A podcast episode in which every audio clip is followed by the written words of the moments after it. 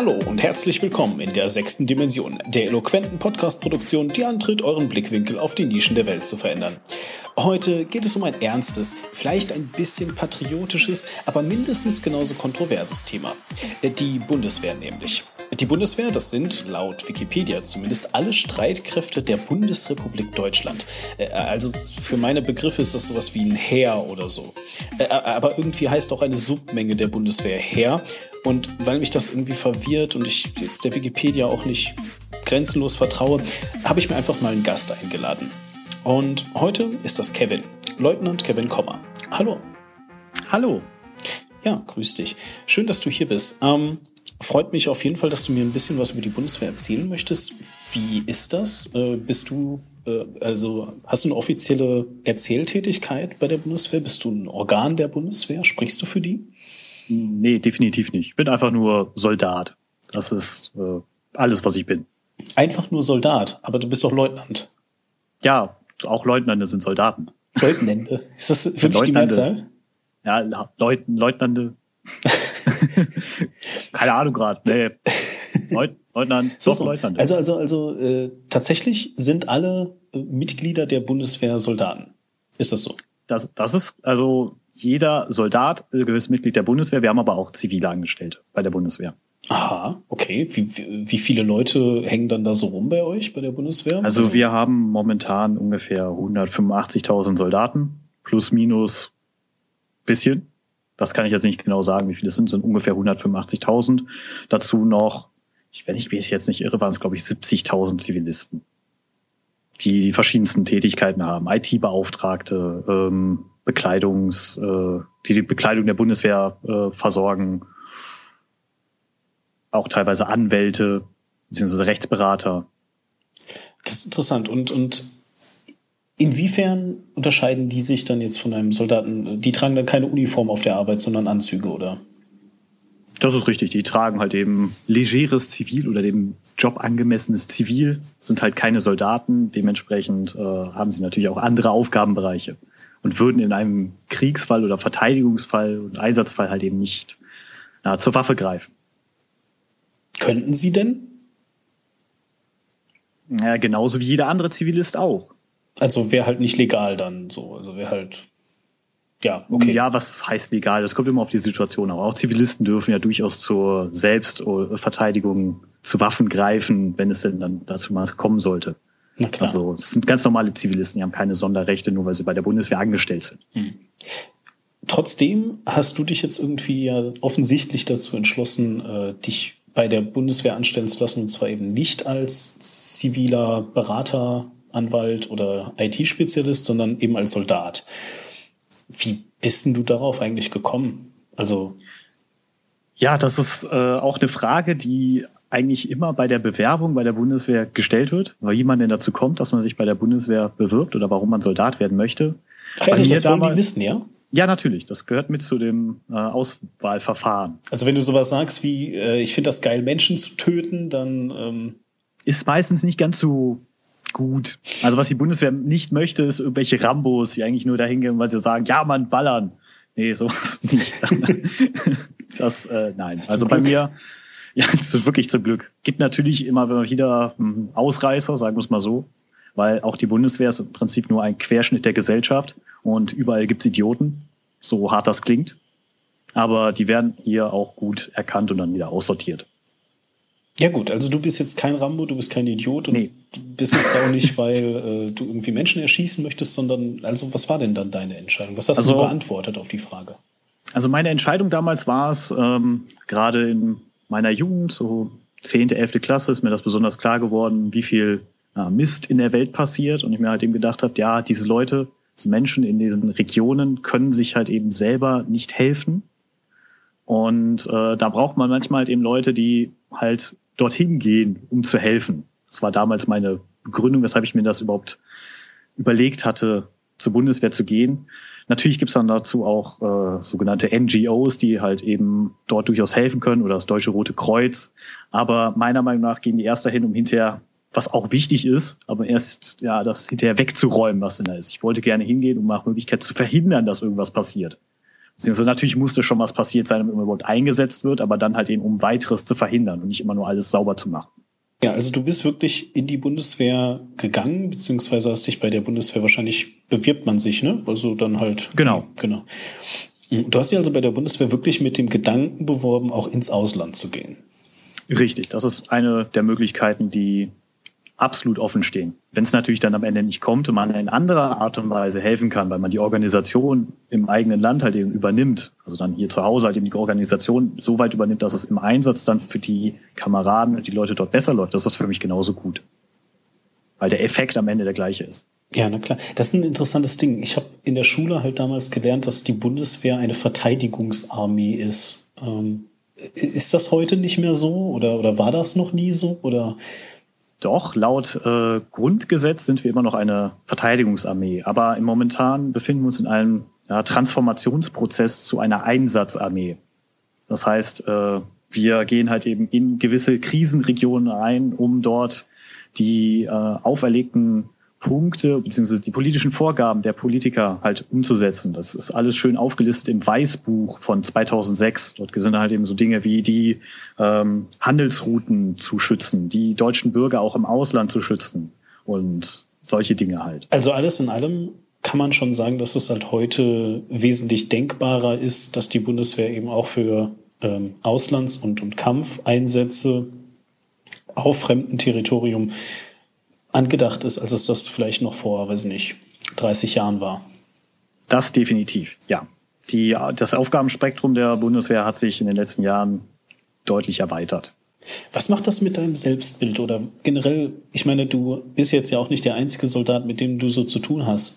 Was macht das mit dem Selbstbild der Leute, die dich umgeben? Wie sehen die sich? seht ihr euch so ein bisschen dann als, äh, ich will das jetzt hier wirklich nicht irgendwie ins Lächerliche ziehen, aber Seht ihr euch dann wirklich so ein bisschen als, als Retter, Helden, äh, Polizei der Welt? Ähm, Nein, absolut nicht. Nicht, okay. Absolut nicht. Also grundsätzlich sind wir immer noch äh, Staatsbürger in Uniform. Das heißt, wir sind ganz normale deutsche Bürger, die halt eben einen etwas anderen Aufgabenbereich oder Berufsbereich, Berufungsbereich haben, den wir nehmen. Das ist halt eben der Unterschied zwischen Aufgabe oder halt eben der Zusammenhang zwischen Beruf und Berufung. Und äh, das ist nur einen erweiterten Aufgabenbereich, den wir da ausfüllen. Aber auch halt eben um diese Gesamtgemeinschaft des äh, deutschen Komplexes, wenn man es so nennen möchte, halt zum Laufen oder am Laufen zu halten. Wie ist denn da das Bild von außen? Ich meine, ihr als Bundeswehrsoldaten seid jetzt ja nur in der Öffentlichkeit ziemlich gut zu erkennen, so ein bisschen wie Polizisten zum Beispiel, weil ihr eben eine Uniform tragt. Das ist ein bisschen, ihr habt halt eben nicht so einfach so, so einen Anzug an, sondern selbst wenn ihr, ich sag mal, auf Landgang seid, äh, also halt eben einfach so ähm, draußen rumlauft, dann habt ihr halt eben immer äh, eure, eure Uniform, während ihr da irgendwie in die Heimat zurückfahrt und so. Gibt es da eine Reaktion von dem Rest der Menschen? Sind die euch irgendwie wohlgesonnener als anderen Leute? Also da könnte ich jetzt tatsächlich ein bisschen zu ausholen zu diesem Thema, da ich äh, selber auch noch Mitglied im Verein Warum Soldaten e.V. bin, der sich genau mit dieser Frage beschäftigt. Ähm, wir haben da eine Ausstellung zu erstellt, die halt eben genau dieses Bild des Soldaten oder also des deutschen Soldaten oder Soldaten allgemein in der Öffentlichkeit darstellen soll oder mal hinterfragen soll. Und das ist ziemlich unterschiedlich, wie Soldaten in der Öffentlichkeit gesehen werden. Das kann von sehr freundlichen äh, Reaktionen sein bis teilweise auch äh, aggressiv, äh, körperlicher Gewalt ausarten. Das ist wirklich ja, teilweise Wirklich? schon. Das ist sehr unterschiedlich. Also es kommt dann dazu Ausschreitungen, da, da wird dann mindestens angedroht, aber teilweise auch wirklich äh, ist vorgenommen, dass, dass man euch dann aufs Maul haut quasi. Also in der Regel bleibt es bei der Androhung, auch wenn es schon eine sehr aggressive Form der Androhung ist. Ähm, dass es wirklich zu körperlicher Gewalt kommt, ist eher selten, aber durchaus schon vorgekommen. Kannst du ein paar Beispiele dafür nennen? Also ich meine, warum, warum sind die Leute euch gegenüber dann aggressiv? Also warum äh, ist wahrscheinlich immer individuell verschieden. Ich kann da nur Vermutungen anstellen, warum die Leute im Einzelfall so aggressiv sind. Ich kann allerdings ein paar eigene Erlebnisse, die ich gemacht habe, halt äh, davon kann ich erzählen, die ich auf meiner ja, mal wieder auf der Reise von meiner Familie zum Kasernenstandort und zurück gemacht habe, vor allem am Bahnhöfen. Teilweise lustig, teilweise verstörend, ähm, das ist wirklich unterschiedlich. Also Was ich einmal erlebt habe, das war am Mannheimer Hauptbahnhof. Da stand ich dann einfach nur am Bahnsteig und habe auf meinen Zug gewartet. Vor mir ist dann ein junger Mann, ich weiß nicht, Alter, vielleicht 17, 16, 17, 18 Jahre alt, ist dann halt eben vor mir hergegangen, hat mir nichts dabei gedacht. Plötzlich bleibt er stehen, dreht sich zu mir um und kommt mit seinem Gesicht so auf ungefähr zwei Zentimeter näher an mich ran und brüllt mir ins Gesicht, die göttliche Strafe Allahs wird auf dich niederprasseln und geht weiter. Was auch immer er mir damit sagen wollte. Auf jeden Fall war das für mich in dem Moment sehr überraschend. Wie gesagt, ich habe nichts gemacht, außer halt eben einfach nur auf meinen Zug zu warten. In dem Moment habe ich, glaube ich, sogar auf mein Handy geguckt, den nicht mal angesehen, sondern nur aus dem Augenwinkel beobachtet. Ähm, ja, das andere, was ich erlebt habe, war bei der Wahl 2010.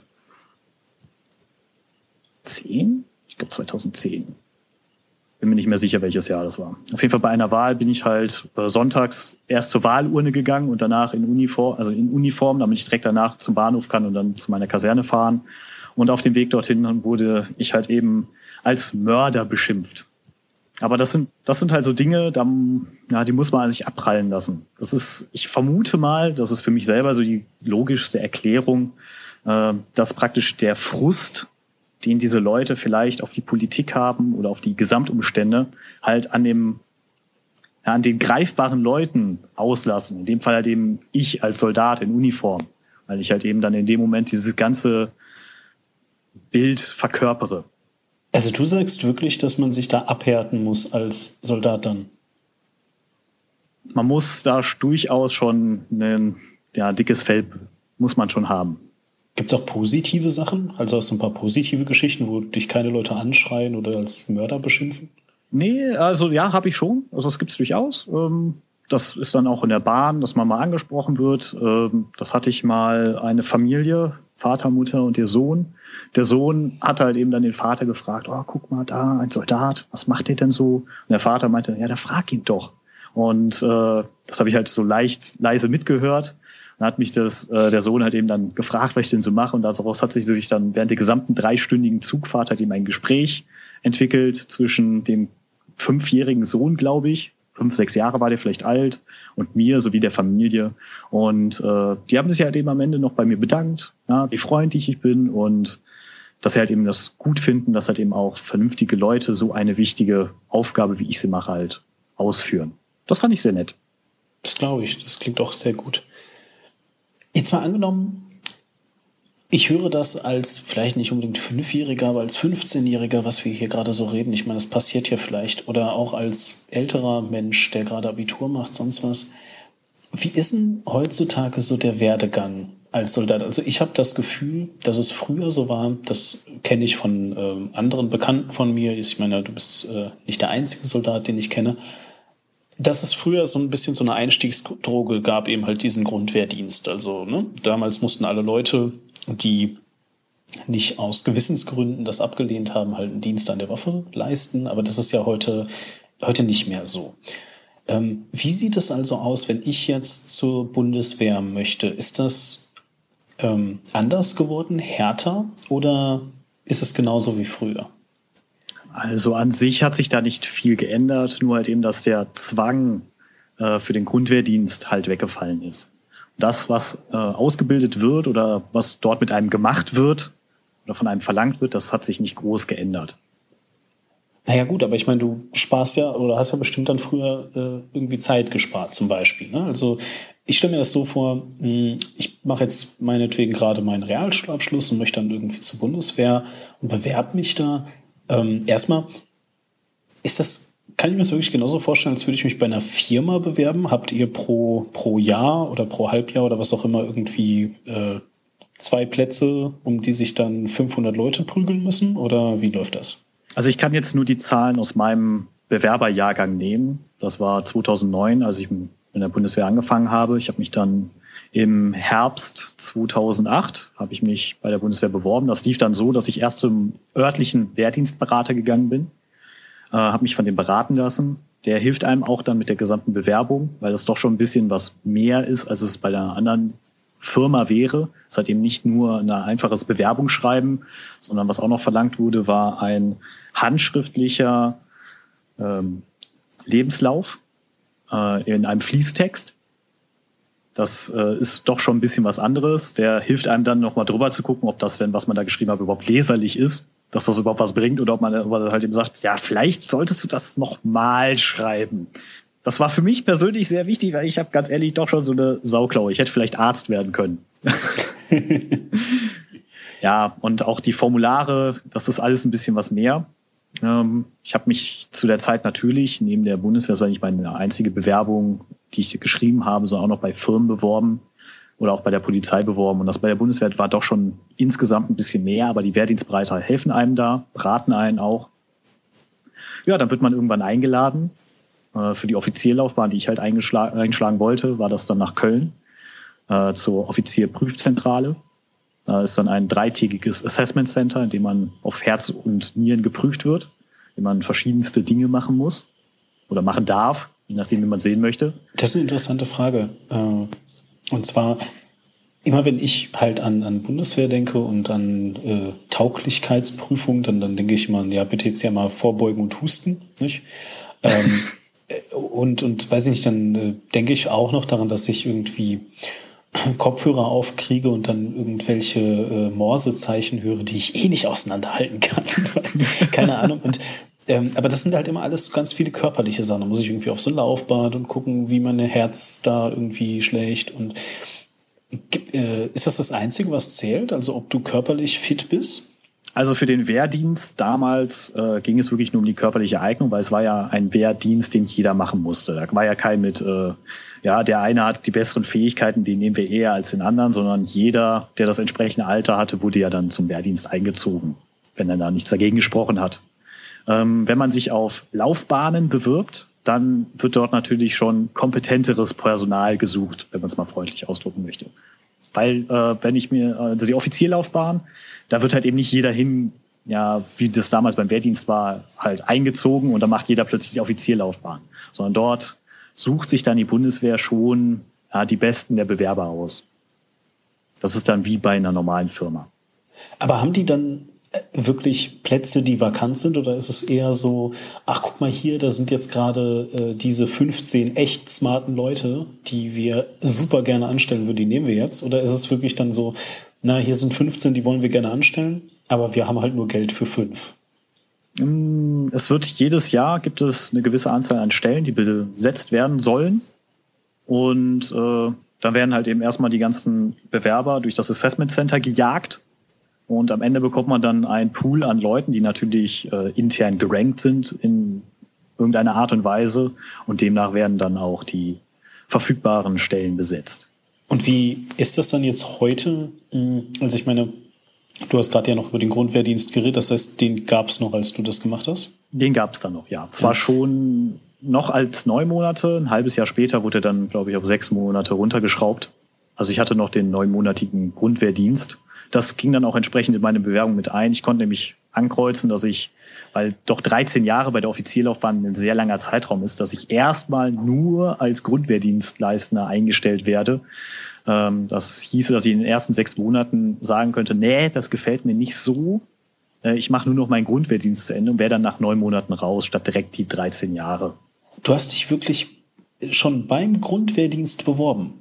ich habe keinen Grundwehrdienst in dem Sinne abgeleistet, sondern ich bin direkt aus dem Abitur mit einer Woche äh, Zeit zwischen Abiturzeugnisvergabe und Dienstantritt, die habe ich in Schottland verbracht und dann bin ich direkt zur Bundeswehr, direkt in die Offizierlaufbahn. Oh, okay. Ich wusste nicht, wie weitreichend deine Entscheidung war. Gut.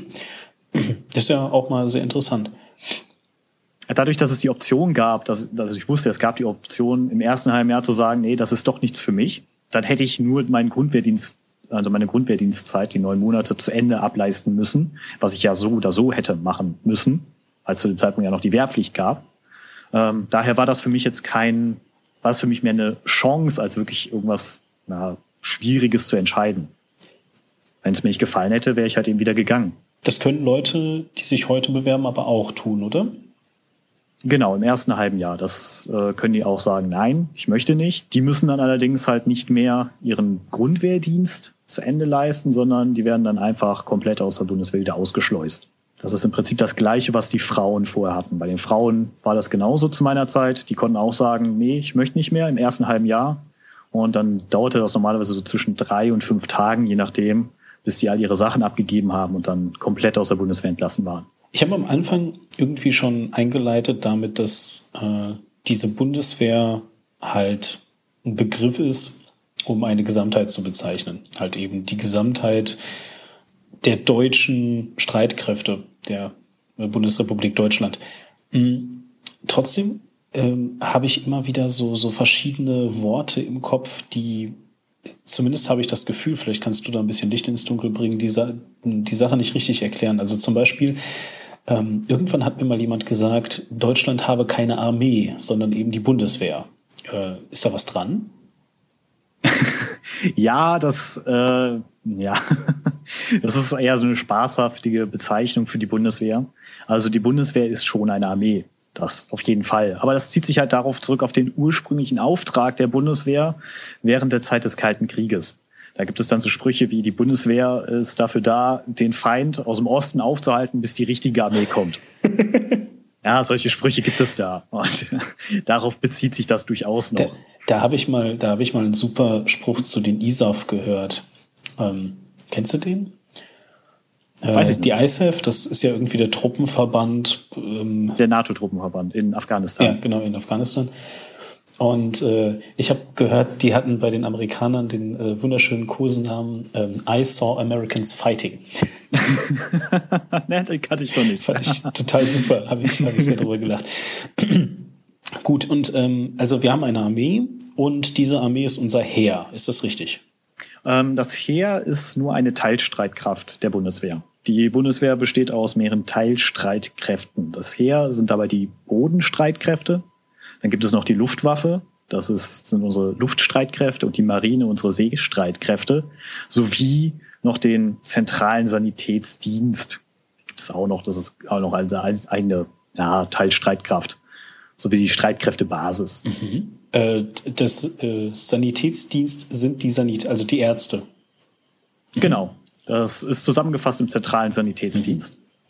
Ähm, und die werden dann ausgeborgt an alle anderen Truppenverbände oder wie läuft das? Mm, ja, das läuft äh, intern organisatorisch halt alleine. Vorher war das integriert in die einzelnen Teilstreitkräfte. Dann gab es halt eben Marinesanitäter, Luftwaffensanitäter, Heeressanitäter und Ärzte. Das wurde allerdings dann alles aussortiert, weil man sich gedacht hat, das ist auch viel sinnvoller, wenn wir die alle unter einen Hut haben in den zentralen Sanitätsdienst. Ja, gut, klingt, glaube ich, ganz sinnvoll. Also, ich meine, da müsste man jetzt die Organisation kennen. Fangen wir damit doch mal an. Ich entscheide mich jetzt also, so wie du, dieser Armee beizutreten. Ähm, was bin ich denn dann?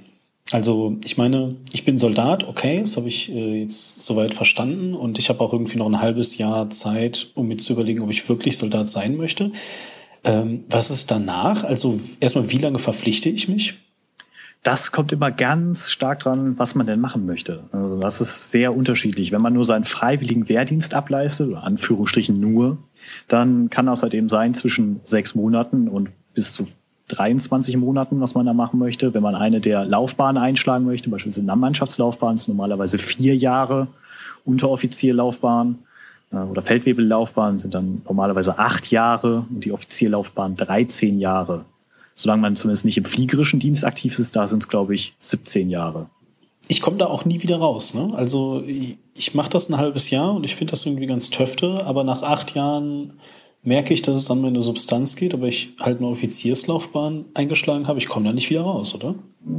Das ist so nicht ganz richtig. Also es gibt durchaus Möglichkeiten, die Bundeswehr wieder zu verlassen. Allerdings prinzipiell stimmt es, was du sagst, dass das halt eben eine Verpflichtung ist ähm, falls es gibt ganz schwierige ja, Möglichkeiten, da doch noch rauszukommen, wenn man so sehen möchte. Ähm, ist beispielsweise, wenn man eine massive Moralumstellung äh, hinter sich hat, dass man es halt eben einfach mit seinem Gewissen nicht mehr vereinbaren kann, mit seinen moralischen Wertvorstellungen eine Waffe in die Hand zu nehmen, äh, dann ist das durchaus eine Begründung, weshalb man die Bundeswehr wieder verlassen könnte.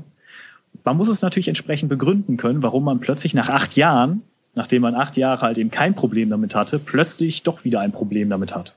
Das ist natürlich dann ganz schwierig zu begründen, warum das denn so ist. Es soll halt, es soll halt verhindern, weil die Bundeswehr für ihre Soldaten sehr attraktive Fort- und Ausbildungsmöglichkeiten anbietet, beispielsweise jetzt für die Offizierlaufbahn, ein bezahltes Studium, uh was äh, das bekomme ich von der Bundeswehr komplett bezahlt. Und es gab dann halt eben durchaus Zeiten, dass dann, nachdem sie dann ihren Master gemacht haben, dass dann einige gesagt haben, ja geil, ich habe einen Master, damit kann ich jetzt in der zivilen Wirtschaft 10, 20.000 Euro im Monat verdienen. Deutlich mehr, als ich bei der Bundeswehr habe. Äh, ich kann das mit meinem Gewissen nicht mehr vereinbaren, eine Waffe in die Hand zu nehmen. ja. Ja, das ist, äh, ist sehr schwierig, sowas halt, äh, ja. Das, deswegen sind halt eben die Austrittshürden, die man da nehmen muss, sehr hoch. Ich verstehe. Also, was bin ich denn dann jetzt also, wenn ich in diese Armee komme? Ich bin ja dann nicht, also nur weil ich eine Offizierslaufbahn anstrebe, Laufbahn sagt's ja auch schon, nicht? Also ich fange ja irgendwo an. Was, was bin ich am Anfang? Ähm, also ich kann jetzt persönlich aus eigener Erfahrung nur vom Heer sprechen, weil ich selber Heeressoldat bin. Ähm, bei der Marine und der Luftwaffe sieht das vielleicht ein bisschen anders aus, falls es dann dort Experten gibt, die das hören und sagen, uh, dann möchte ich das im Vorfeld schon mal entschuldigen. Ähm, also beim Heer ist es zumindest so, man fängt mit dem niedrigsten Dienstgrad an, das ist dann der Schütze. Oder wenn man Panzergrenadier ist, halt eben der Grenadier. Als Sanitäter ist es der Sanitäter. Als Panzermann oder äh, Artillerist ist es der Kanonier. Aber im Prinzip ist das der unterste, wie der genannt wird, ist von Truppengattung zu Truppengattung verschieden, ist aber alles im Prinzip ein Schütze. Das ist dann die Freunde, also manchmal wird es auch spaßhalber die Schulterglatze genannt. äh, weil da keine, keine äh, Zeichen drauf sind, oder? Mhm. Genau, genau. Weil man dann noch keine Abzeichen, Dienstgradabzeichen auf den Schultern hat, sondern einfach nur die Dienstgradschlaufe komplett ohne irgendwas. Deswegen immer netterweise Schulterglatze genannt. Schulterglatze, sehr schön. Ist das so, wie ich das in ähm, Hollywood-Filmen immer sehe, dass du so eine Konkurrenz unter den Truppengattungen hast? Also, ah ja, hier, wir sind die Panzergrenadiere, wir sind die geilsten. Und dann, weil wir nämlich aus dem Panzer aussteigen, wenn der. ja, durchaus. Das ja, wirklich. Es, ja. Ist das wahr? Ja, das gibt es, das gibt es tatsächlich, ja. Das äh, kommt immer mal wieder vor, äh, dass da so eine Konkurrenz entsteht, warum denn die eigene Truppengattung äh, natürlich viel besser ist als alle anderen Truppengattungen und man die anderen Truppengattungen eigentlich gar nicht bräuchte. wenn man die eigene Truppengattung mal groß machen würde. Ja, das ist, das ist aber dann immer so ein bisschen so nette Neckerei, ne? Ja, ja natürlich. Sehr schön. ja, dann hat man halt eben dann so ein paar ja, Panzerleute dabei, die halt eben sagen, ja, Artillerie brauchen wir nicht so was Doofes, wir brauchen mehr Panzer. Damit würden wir alles platt machen, Alter. Mehr Action an der Front. Sehr schön. Mm, dann bleiben wir doch mal weiter beim Heer. Was, was habe ich sonst noch für Ränge? Also dann äh, überhaupt, vielleicht, vielleicht so rum. Offizierslaufbahn ist also das Höchste, was ich anstreben kann. Stimmt das? Das stimmt, ja. Ja, okay. Und am Ende steht dann der General. Genau, der General. Das ist dann der höchste militärische Dienstgrad in der Bundeswehr. Äh, nein, nein, Moment. Äh, lass mich die Frage anders formulieren. Also, okay. Äh, wenn du fertig bist, bist du General? Nein. Ah, okay. Das nicht. Ähm, die Laufbahnen haben einen geplanten Enddienstgrad, die jeweils unterschiedlich sind. Bei der Offizierlaufbahn ist es erstmal der Hauptmann. Da ich nach 13 Jahren ist es jetzt für mich erstmal geplant, halt, weil ich Soldat auf Zeit bin, für 13 Jahre, dass ich dann mit drei, nach 13 Jahren die Bundeswehr mit dem Dienstgrad Hauptmann wieder verlasse. Das ist so der geplante Enddienstgrad. Ob der erreicht wird, kommt auch immer auf die verfügbaren Dienstposten an. Ähm, wenn ich dann als Berufssoldat weitermachen sollte, nach, danach ist der geplante Enddienstgrad erstmal Oberstleutnant. Das wäre dann schon ein bisschen höher. Ähm, danach, wenn man höher aufsteigen möchte, muss man halt eben die Möglichkeit haben, am Generalstabslehrgang teilzunehmen, damit man dann Oberst und dann anfängt in die Generals Gränge einsteigen zu können. Das machen aber nur sehr wenige. Ja, gut, gibt ja auch wenig Generäle, ne? Das ist richtig. Genau. Mhm. Okay, gut, aber äh, äh, gut, also du planst in der Theorie irgendwann mal Hauptmann zu werden am Ende richtig. deines äh, deiner Ausbildung. Du hast auch gerade schon ein Studium angedeutet. Ist das eine freiwillige Veranstaltung oder musst du das machen, weil du ja Führungskraft bist? Also grundsätzlich ist es von der Bundeswehr gewollt, dass sie äh, studierte Offiziere haben gebildete Offiziere, weil der Offizierberuf oder die Offizierlaufbahn hauptsächlich ein geistiger Aufgabenbereich ist. Weniger machen, mehr planen, organisieren, denken. Wobei natürlich jeder Soldat denken soll. ist von Vorteil, ja. Das ja, ist natürlich. Na gut, und ähm, das ist jetzt aber für mich ja immer noch Zukunftsmusik. Ich bin nämlich gerade Schütze geworden und bin eine Schulterglatze. Tolles Wort. ähm, ja, äh, und, und wie geht's für mich dann weiter? Also ähm, überhaupt auch, es ist total lustig. In meiner Vorstellung ist es halt natürlich so, so eine Armee, natürlich ist die organisiert und so weiter. Und ja, du wirst auch befördert und so fort, aber du wirst halt befördert, weil du äh, du wirst halt befördert, weil du ein Kriegsheld bist, weißt du? So, also irgendwie, oh ja, hier, der, der Leutnant Kommer, der hat dir sechs Jungs aus dem Schützengraben gerettet, ja, hier, kriegt erstmal sechs Orden und wird befördert. Aber ähm, so kann es ja dann nicht sein. Also wenn geplant ist, dass du eines Tages ähm, äh, Hauptmann wirst oder zumindest irgendwie äh, wie, äh, Oberstleutnant, mhm. ja, dann, ähm, dann muss es da ja Zyklen geben, ne? Also wie ist das? Wie wird man befördert? Alle halbe also, Jahre? Ja, das kommt immer äh, drauf an. Also es gibt äh, zeitliche Beförderung, die einfach äh, kommt darauf an, wie lange man denn jetzt Dienst leistet. Ich gehe jetzt mal von dem Fall aus, dass man keinen Mist baut. Äh, wenn man äh, ja, Mist baut, kann das halt durchaus sein, dass man Beförderungssperren bekommt. Ähm, aber wenn wir jetzt mal von der Offizierlaufbahn ausgehen, einfach wie ich das erlebt habe, ich habe halt bei der Bundeswehr angefangen, nach drei Monaten als Schütze damals. Äh, nach drei Monaten wurde ich dann zum Gefreiten befördert. Das wäre dann der nächste Dienstgrad. Ähm, nach sechs Monaten zum Obergefreiten. Ähm, danach wird man, das weiß ich jetzt nicht wann genau, ich glaube nach nochmal sechs Monaten wird man dann zum Hauptgefreiten befördert, wenn man eine Mannschaftslaufbahn an, äh, anstrebt. Da ich allerdings eine Offizierlaufbahn war, bin ich dann nach weiteren sechs Monaten zum Fahnenjunker befördert worden. Ähm, Fahnenjunker ist dabei halt eben weg von der Dienstgradgruppe der Mannschafter hin zu den Unteroffizieren ohne Portipé. Äh, was heißt das? Portipé? Ähm, tja, damit habe ich mich ganz ehrlich nie so wirklich beschäftigt, was der Unterschied ist zwischen Portipé und ohne Portipé, wenn ich das jetzt mal peinlicherweise so sagen muss. also so, da, da müsste ich jetzt einmal äh, in mein schlaues Büchlein namens Google gucken. Unglaublich. Das ja, ja, das ist wirklich viel bei der Bundeswehr, was man wissen muss. Also alles weiß ich nicht, aber ich weiß, wo ich es finde. Ja, gut, ja, das ist, ist ja auch das ist meistens schlauer. Mhm. Man muss nicht alles wissen, man muss nur wissen, wo man es findet. Gut, und auf jeden Fall hast du es ohne Port-TP gemacht. Genau. Das ist, äh, nein, das nicht gemacht, sondern das ist halt eben so vorgesehen. Der Fahnenjunker. Das ist, das ist vom Dienstgrad her Unteroffizier. Offizieranwärter, wenn man sowas so sehen möchte. Klammer auf, Offizieranwärter, Klammer zu. Nach weiteren neun Monaten bin ich dann äh, zum Fähnrich befördert worden. Das ist dann der erste Unteroffizierdienstgrad mit Portipé, das weiß ich. Das ist dann das oh. Äquivalent zu einem Feldwebel. Ähm, Offizierleiter wieder in Klammern.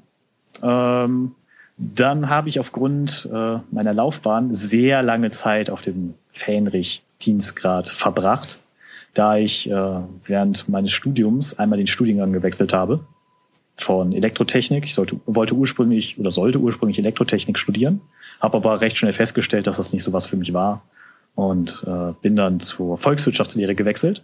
Das hatte damit auch ein ja, Zurückstufen in den nachfolgenden Offizieranwärterjahrgang äh, zur Folge, wodurch ich ein Jahr länger äh, Fähnrich war. Bist du sozusagen in der Bundeswehr sitzen geblieben? das ist eine fiese Formulierung, aber äh, wenn man es so ausdrücken möchte. Okay. Nein, das ist ja kein Sitzenbleiben in dem Sinne, sondern ich habe ja freiwillig den Studiengang gewechselt. Dadurch musste ich halt eben warten, bis das neue Studium im Folgejahr wieder angefangen hat. Ja, ich konnte nicht einfach im laufenden Studium einsteigen und dann das, was ich vorher hätte machen sollen, einfach überspringen. Dementsprechend äh, wurde ich dann halt eben einmal zurückgestuft in den nachfolgenden Studienjahrgang. Ist ja auch vom Lernstoff dann halt irgendwie nicht mehr ganz leistbar, ne? Ist ja auch klar. Ja. Ähm, dadurch war ich halt eben sehr lange Zeit fähnrig ähm, eigentlich wird man nach neun Monaten zum Oberfähnrich. Bei mir war es dann halt eben ein Jahr und neun Monate, fast zwei Jahre, wie ich Fähnrich war. Ähm, den Oberfähnrich mache ich dann sechs Monate. Das ist wieder relativ kurz. Sechs Monate Oberfähnrich, bis man dann zum Leutnant befördert wird. Plan, also laut Plan, wenn man alles richtig macht und nicht die Studiengang wechselt, ist man dann nach drei Jahren Leutnant. Okay. Und was sind jetzt noch die Ränge, die für dich noch kommen sollten in der Regel? In der Theorie? Ja, für mich kommt dann als nächstes äh, in der Theorie der Oberleutnant. Der ist noch zeitlich bedingt. Das ist äh, fünf Jahre in der Offizierlaufbahn, äh, dass man dann zum Oberleutnant befördert wird. Danach kommt es auf den Dienstposten an. Ähm, es gibt gewisse Dienstposten, Chefstellen, die halt eben einen gewissen Dienstgrad, also die halt eben den von der Arbeitsbelastung her oder von dem Verantwortungsbereich her den Wert eines gewissen Dienstgrades haben. Und dementsprechend wird man dann auch befördert, wenn man für diesen Dienstposten als geeignet gesehen wird. Das heißt, ich bin dann Oberleutnant, habe dann irgendwann eine Chefverwendung und äh, Bundeswehr sagt, ja, du bist gut genug, dass wir dich dort sehen wollen. Dann werde ich befördert, weil ich diesen Dienstposten bekomme. Das sind dann halt die Leistungsbeförderung sozusagen. Mhm. Also es ist ja nicht, weil ich äh, im Einsatz dann die zehn Kameraden auf dem linken Arm tragend, ballernd im linken äh, Hand ne, da aus dem Schützengraben rausgeholt habe, wie sich das vielleicht manchmal in Hollywood so ansieht. Aber äh, ja, ja, gut. Also ich meine, klar, das ist auch Leistung. Also gerade jetzt in ähm, in Zeiten, in denen du halt eben nicht irgendwie an äh, irgendeiner Front äh, kämpfst und, und die dortige Bevölkerung halt eben unterstützt, mhm. äh, ist es ja klar, dass es, dass du auch irgendwas machen machst den ganzen Tag. Ich meine, ne? So. ja, das ist richtig. Na gut, okay, verstehe. Mhm. Und wie läuft das, also wie, wie geht das einher mit, mit einer Besoldung? Du hast ja gerade schon irgendwie angedeutet, dass es in der Wirtschaft natürlich mehr Geld gibt. Äh, vielleicht hier ein kleiner Disclaimer. In der Wirtschaft gibt es immer mehr Geld. Ja, also weil das hängt damit zusammen, dass die Wirtschaft halt ähm, genau darauf basiert, nämlich die, die wollen die ganzen krassen Leute, die ganzen äh, Härtner ja, aus der Wissenschaft und eben äh, sicherlich auch aus dem Militärdienst, eben die wirklich gut ausgebildeten äh, Menschen äh, ja möglichst für sich haben. Aber das Problem ist halt eben, die können denen relativ wenig bieten, vor allem halt relativ wenig Sicherheit und auch eher wenig Reputation. Da geht es ja in der Wissenschaft viel drum um Reputation. Und äh, ja, deswegen geben die halt einfach sehr, sehr viel Geld aus, weil das ist halt auch eine Möglichkeit. Ihr werdet besoldet. Ich meine, Sold, das ist ja schon Soldat und so, nicht wahr? Ähm, läuft das so wie bei Beamten? Ja, das läuft wie bei Beamten. Also ihr seid auch Beamte? Nein. Nein. Wir werden wie Beamte behandelt, ohne dass wir Beamte sind. Ähm, kannst du mir das ein bisschen aufdröseln? Heißt das, erstens, ihr seid nicht unkündbar und zweitens, ihr dürft demonstrieren oder äh, heißt das? Nein, das nicht. Also wir haben auch äh, eingeschränkte Grundrechte als Soldaten. Gibt es durchaus eingeschränkte Grundrechte, die auch je nach Situation mal mehr, mal weniger eingeschränkt sind. Ähm, beispielsweise ist es halt eben das Streikrecht gibt es für Soldaten nicht. Soldaten dürfen genauso wie Beamte nicht streiken. Ähm, das halt eben als Beispiel. Ähm, wir werden allerdings besoldet, ist wie, also nach Beamtenbesoldungstabelle. Beamte werden ja auch besoldet. Und äh, da werden halt eben dann den einzelnen Dienstgraden äh, verschiedene Besoldungsgruppen zugeordnet. Beispielsweise jetzt der Leutnant wäre Besoldungsstufe A9. Dann gibt's dann noch verschiedene Erfahrungsstufen, die kommen dann darauf an, wie lange man dann jetzt schon Dienst tut und je länger man Dienst tut, umso höher ist dann die Erfahrungsstufe, was dann noch mal ein bisschen mehr Geld wäre.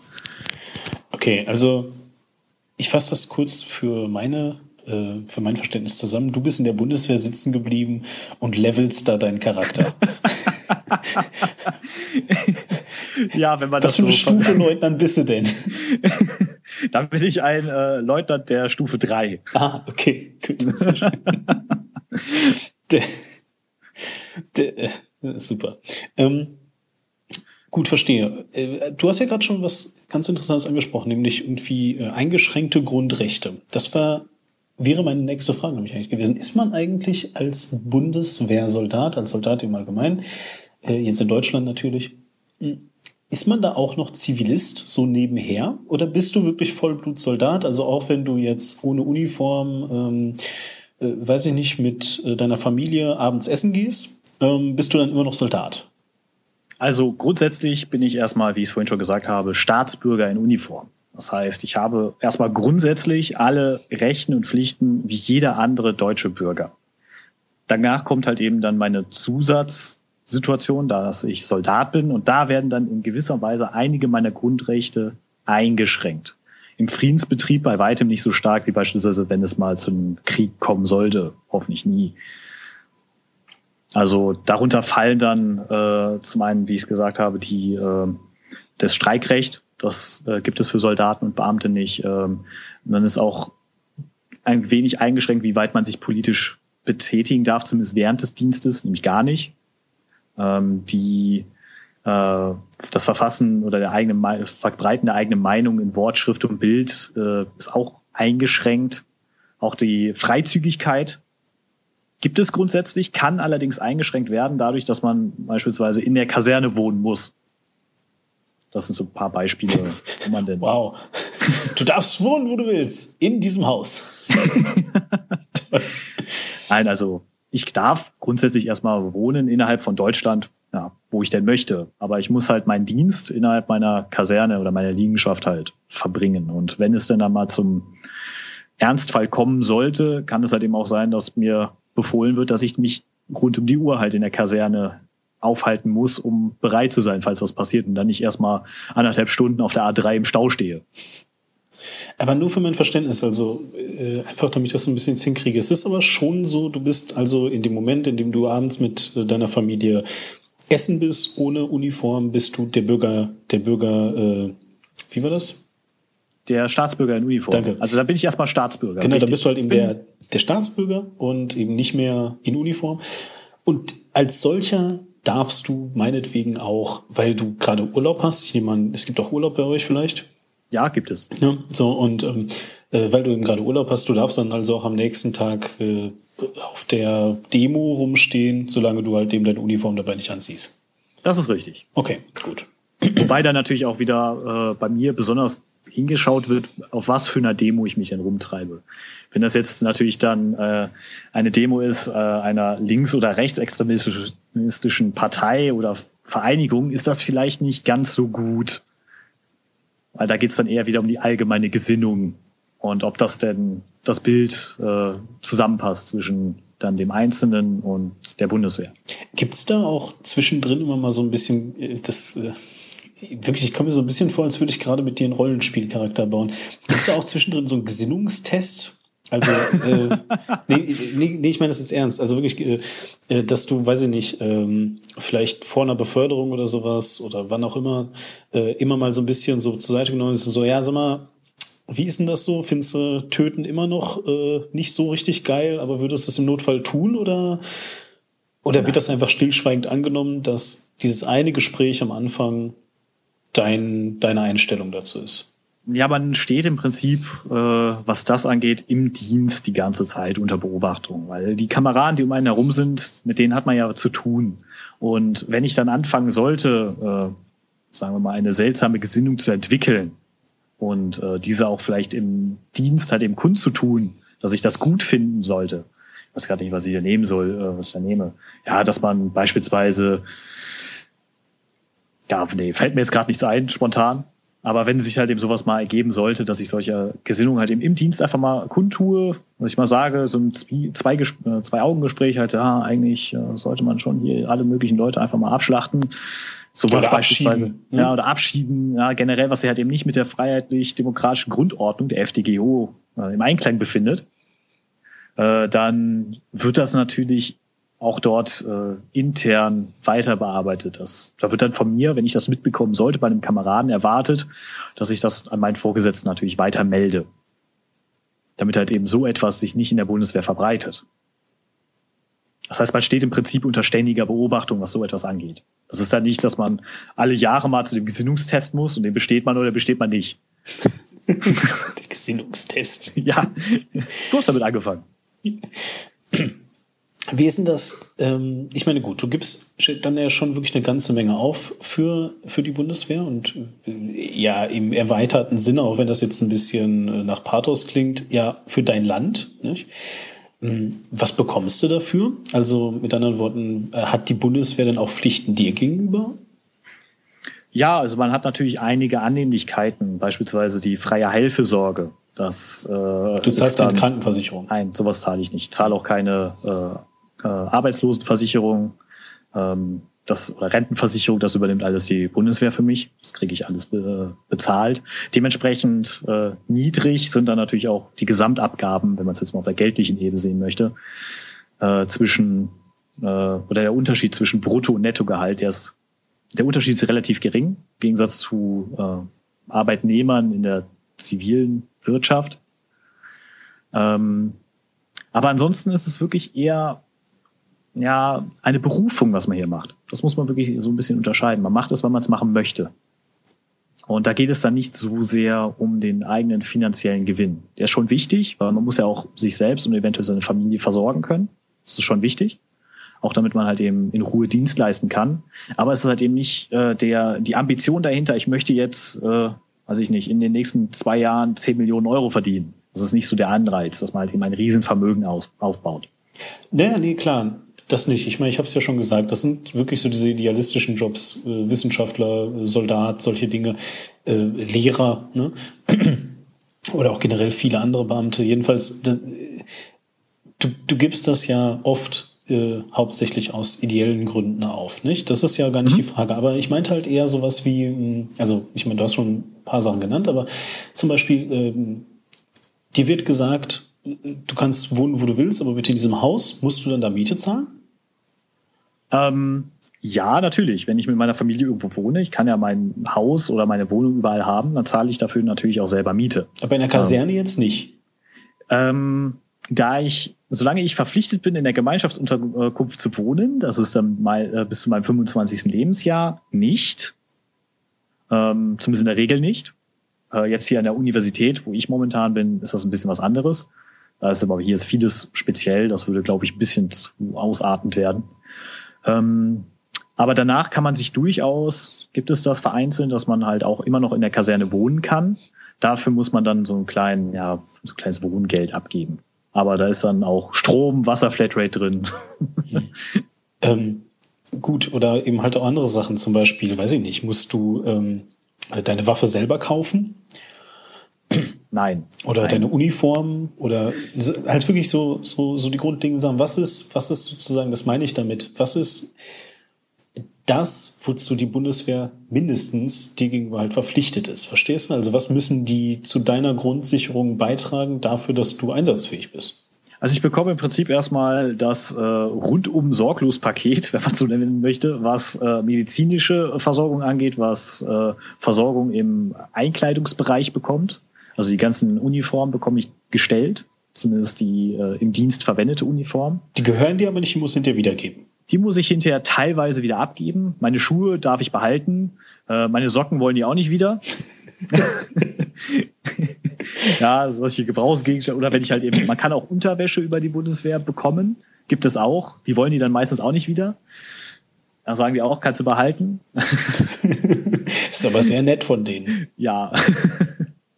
Aber es gibt auch einige Sachen, die muss ich als Offizier, als Offizier ist man äh, ein sogenannter Selbsteinkleider, äh, die muss ich dann selber beziehen. Wobei ich allerdings auch ein, äh, ja, sagen wir mal, Initialgeld von der Bundes Bundeswehr bekomme, um diese Dinge anzuschaffen.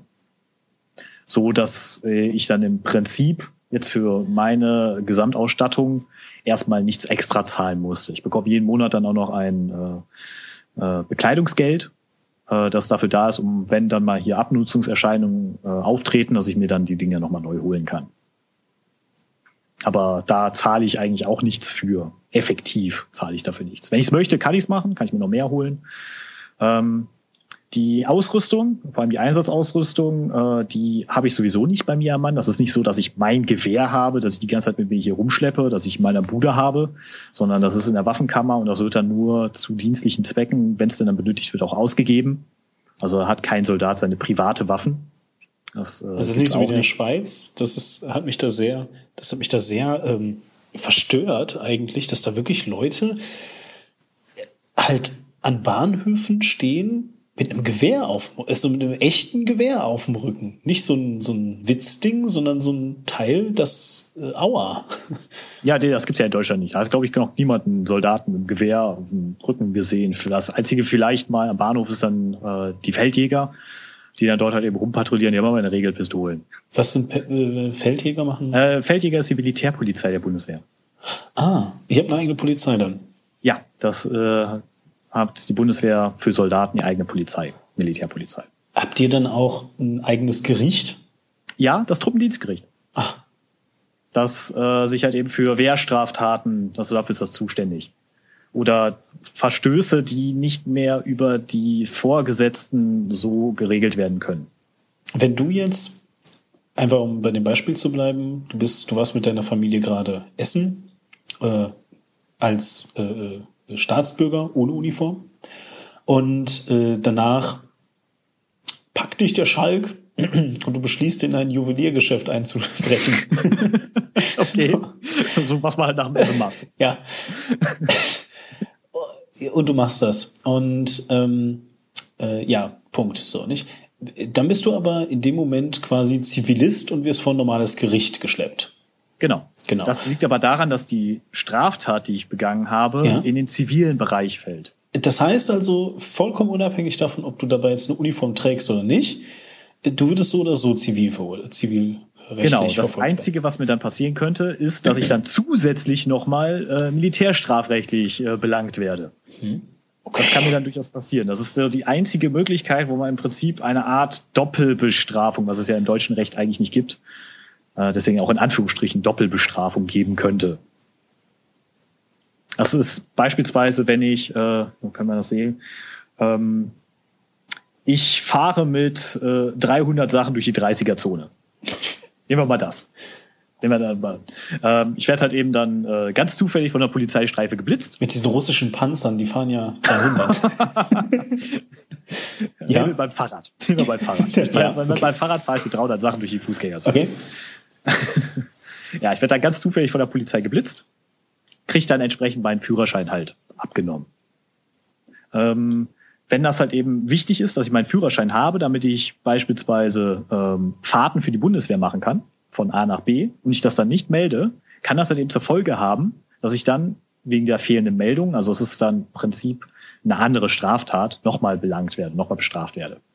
In Ordnung, aber dafür, dass du jetzt, ähm, äh, also wenn du das halt so meldest, du sagst das deinem Vorgesetzten, nehme ich an, ne? Du meldest dem das. Ja, ja, dann kann ich trotzdem auch nochmal belangt werden, weil ich ja im Prinzip wichtig war für den Transport von Gütern von A nach B außerhalb des Kasernengeländes, mhm.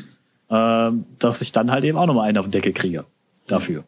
Das, welche Art und Weise entscheidet dann in der Regel der Vorgesetzte. Das kann dann von ähm, ja, erzieherischen Maßnahmen, das sind im Prinzip das, was man aus der Schule kennt. Klo putzen. Nee, musstest du in der Schule mal das Klo putzen? Nee, keine Ahnung. Äh, nee, was sein kann, ist halt eben Du schreibst Maß. dreimal, ich darf nicht mit 300 Sachen Ja, sowas kann tatsächlich sein. Ehrlich? Ja, das ist eine erzieherische Maßnahme, wäre, dass man einen äh, handschriftlichen Aufsatz über, weiß ich nicht, zwei oder drei Seiten schreibt. Warum man denn nicht mit 300, warum es denn gegen die allgemeine Dienstvorstellung geht, mit 300 Sachen mit seinem Fahrrad durch die 30er-Zone zu fahren? Über drei Seiten. Das ist möglich. Das sind sogenannte erzieherische Maßnahmen. Da gibt es noch Disziplinarstrafen oder Disziplinarmaßnahmen, die ein Vorgesetzter aussprechen kann. Das sind dann so Dinge wie ein Verweis. Das ist dann das, äh, ja, das kennt man vielleicht auch aus der Schule, dass man dann zum Direktor zitiert wird und dann da äh, einmal eingeschimpft wird, du, du, du. Und dann kommt das in die Akte rein und dann ist gut. Das bleibt dann halt vermerkt. Es gibt dann noch den strengen Verweis, das ist dann vor der gesamten Truppe der dann ausgesprochen wird. Es wird dann nicht genannt, warum das ist, sondern da werden dann alle meistens dann morgens um sieben, wenn alle keinen Bock haben äh, und deswegen alle mürrig sind, äh, wird dann halt eben alle eintreten lassen und dann heißt es dann nur, äh, Leutnant Komma vortreten. Hiermit äh, spreche ich dem Leutnant Komma einen strengen Verweis aus. Wegtreten. Das wirklich? Ich, das das ja. ist. ja. Was denn? ja, es ist so. Es kann halt eben auch sein, dass beispielsweise ähm, Ausgangssperre verhängt wird als Disziplinarmaßnahme, dass ich dann halt eben nach Dienst die Kaserne nicht mehr verlassen darf. Ähm, Geldstrafen gibt es auch. Kann auch sein, dass ich dann, also nicht ein Monatsgehalt halt an Geldstrafe bekomme. Mhm. Und in schwerwiegenderen Fällen kann das auch mal äh, sein, dass man dann für ein paar Tage ins Kaffee-Viereck gesteckt wird. Ins, ins was? Ins Kaffee-Viereck. Äh, in Knast. Ja, das ist halt im Prinzip so die, äh, das wird immer Kaffee-Viereck genannt. Okay. Wow. Das ist dann meistens bei der Wache, dass man da dort seinen äh, Privatraum für einige Zeit bekommt, damit man Zeit hat, über seine Taten nachzudenken. Oh. Kaffee-Viereck, Ja, das sind so die Disziplinarmaßnahmen, die man durchaus äh, aussprechen kann. Ähm, aber wenn es dann in Richtung Freiheitsentzug gehen sollte, dann wird das äh, auch geht das entsprechend auch weiter ans Truppendienstgericht und die können dann das ist dann wie eine ganz normale Strafgerichtsverhandlung, allerdings halt eben auf Wehrstrafrecht bezogen und dort werden dann schon die schlimmeren Fälle, die halt eben im weitergehen als eine einfache Verfehlung, weil man, weiß ich nicht, sich nichts dabei gedacht hat, äh, hinausgehen, werden dann dort behandelt oder verhandelt. Und also ich habe, ich muss ein bisschen ausholen. Ich bin tatsächlich einer der Bürger, die bis jetzt in ihrem ganzen Leben noch nie in einem Gerichtssaal waren. Hm, ich habe keine Ahnung, ob das normal ist oder nicht, aber war ich jedenfalls noch nie. Ich weiß nicht, wie es da aussieht, außer von äh, diversen Fernsehserien, ja. Und ob das stimmt, weiß ich nicht. Aber naja, im Kern, wie gesagt, ich habe sowas noch nie gesehen. Und für mich ist so in ein Gericht zitiert werden so ziemlich das äh, Schlimmste, was, was einem Menschen so passieren kann, weil ich ne, so ganz mhm. autoritätshörig bin und so. Also jetzt als, äh, als was anderes als als Zeuge, meine ich. Ne? Und äh, ist es dann also so, dass wenn du vor dieses Truppendienstgericht gestellt wirst, das auch grundsätzlich mit einem Ausschluss aus der Bundeswehr ausgeht? Nein, nicht, nicht grundsätzlich. Okay. Das kommt immer ganz stark auf die Verfehlung an, die man begangen hat. Ich selber habe mit dem Truppendienstgericht noch absolut gar keinen Kontakt gehabt. Also das heißt, ich kenne das auch nur aus der Theorie, dass das irgendwo über meinem Kopf rumgeistert weiß ich nicht. Da habe ich noch nichts mit zu tun gehabt. Bin ich auch ganz froh drüber. Auch ansonsten erzieherische Maßnahmen oder Disziplinarmaßnahmen hatte ich alles noch nicht. Ähm, ich war bisher ein, äh, was das angeht, guter Soldat. brav. Ja, ganz brav. Ähm, aber zwingend mit einem Ausschluss aus der Bundeswehr geht so ein ja, Gerichtstermin nicht einher. Du hast ja gerade schon gesagt, dass jetzt, ne, gerade wenn du nicht gerade einen Juwelier überfällst oder meinetwegen einem äh, Mitkameraden irgendwie äh, auf die Fresse haust oder sowas, äh, das ist ja halt dann eben äh, die nächste Instanz, die über dich urteilt, erstmal dein Vorgesetzter ist. Genau, mein direkter Vorgesetzter. Genau, so. Das ist jetzt dann in deinem Fall der vom Rang her. Das ist jetzt, wäre jetzt hier in meinem Fall an der Universität mein äh, Gruppenleiter vom Rang Hauptmann. Okay. Gut, so. Also, ne, dein, dein, dein, Hauptmann, dein Hauptmann hätte dann also hier ähm, ja die Urteilsgewalt. Wie viel Gewalt hat dein Vorgesetzter eigentlich über dich? Also, was ich einfach damit äh, versuche herauszufinden, sind so Sachen wie, wenn der dir jetzt irgendwie aufträgt, so hier, Herr Kommer, sagen Sie mir jetzt mal sofort Ihre persönliche Meinung zu Thema X. So, und du, du, du denkst dir dann so erst, Entschuldigung, es, das geht dich nicht an, das geht dich gar nichts an, so, weißt du? Ähm, und du belügst den und der findet das hinterher raus. So, ne? Darf er dich dafür dann bestrafen? Darf der von dir verlangen, dass du ihm Auskunft gibst? Zum Beispiel, genau. Äh, darf der von dir äh, Auskunft über, über ja, dein Privatleben oder so verlangen? Also grundsätzlich hat mein direkter Vorgesetzter erstmal Befehlsgewalt über mich. Und ich habe natürlich dann den Auftrag, äh, entsprechend auch zu gehorchen so Befehl und Gehorsam. Ähm, allerdings, die Befehle, die er mir gibt, müssen auch immer einen dienstlichen Zweck haben. Und äh, da ist dann auch wieder einschränkend, was man mir denn befehlen kann und was nicht. Grundsätzlich gilt es auch wie in der äh, wie im zivilen Leben, wenn es äh, in Richtung ich habe Mist gebaut geht, ich muss mich nicht selbst belasten. Das äh, muss ich nicht tun. Ähm, ich, was mir allerdings dann unter Umständen angelastet werden kann, ist eine unwahre dienstliche Meldung. Das heißt, wenn ich äh, vorsätzlich lüge, kann mir das dann, wenn es dann rauskommt, halt eben durchaus negativ ausgelegt werden und dementsprechend auch Konsequenzen nach sich ziehen. Aber äh, um jetzt mal die Befehlsgewalt einzuschränken, Chef kann mir nicht befehlen, dass ich ihm morgens ein Mettbrötchen vom Bäcker hole. Das macht man vielleicht netterweise, aber er kann es mir nicht direkt befehlen und wenn ich es nicht mache, dann äh, kriege ich äh, direkt eine entsprechende Disziplinarmaßnahme wegen Befehlsverweigerung. Drei Seiten äh. schreiben, warum du dem Chef doch ein Mettbrötchen holen musst. Ja, genau. Also das ist jetzt mal als Extrembeispiel. Ähm, das ist, sowas hat keinen dienstlichen Zweck. Das muss er, kann er sich selber sein Brötchen holen.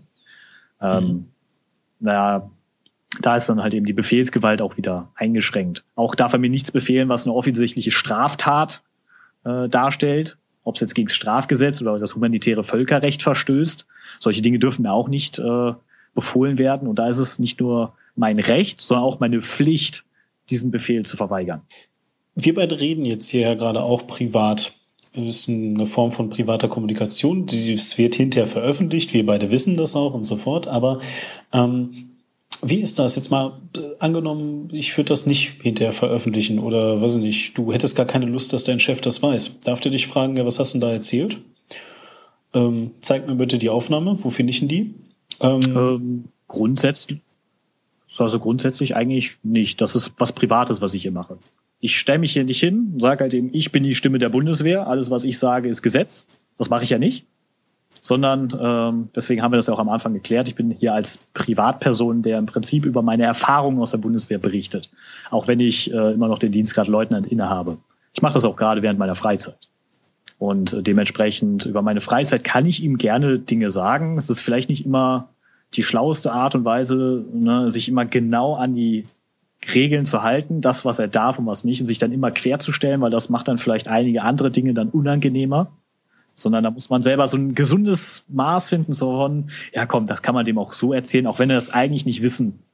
Also wenn ich es ihm nicht erzählen muss, wäre es vielleicht gar nicht mal so doof für die zwischenmenschlichen Kontakt, dass ich es ihm vielleicht erzähle. Ja, das ist äh, übrigens hier so ein kleiner versteckter Shoutout an all die Leute, die es für besonders smart halten, die Polizisten, die euch äh, bei der allgemeinen Verkehrskontrolle anhalten, dazu zu zwingen, ihre Mütze aufzusetzen.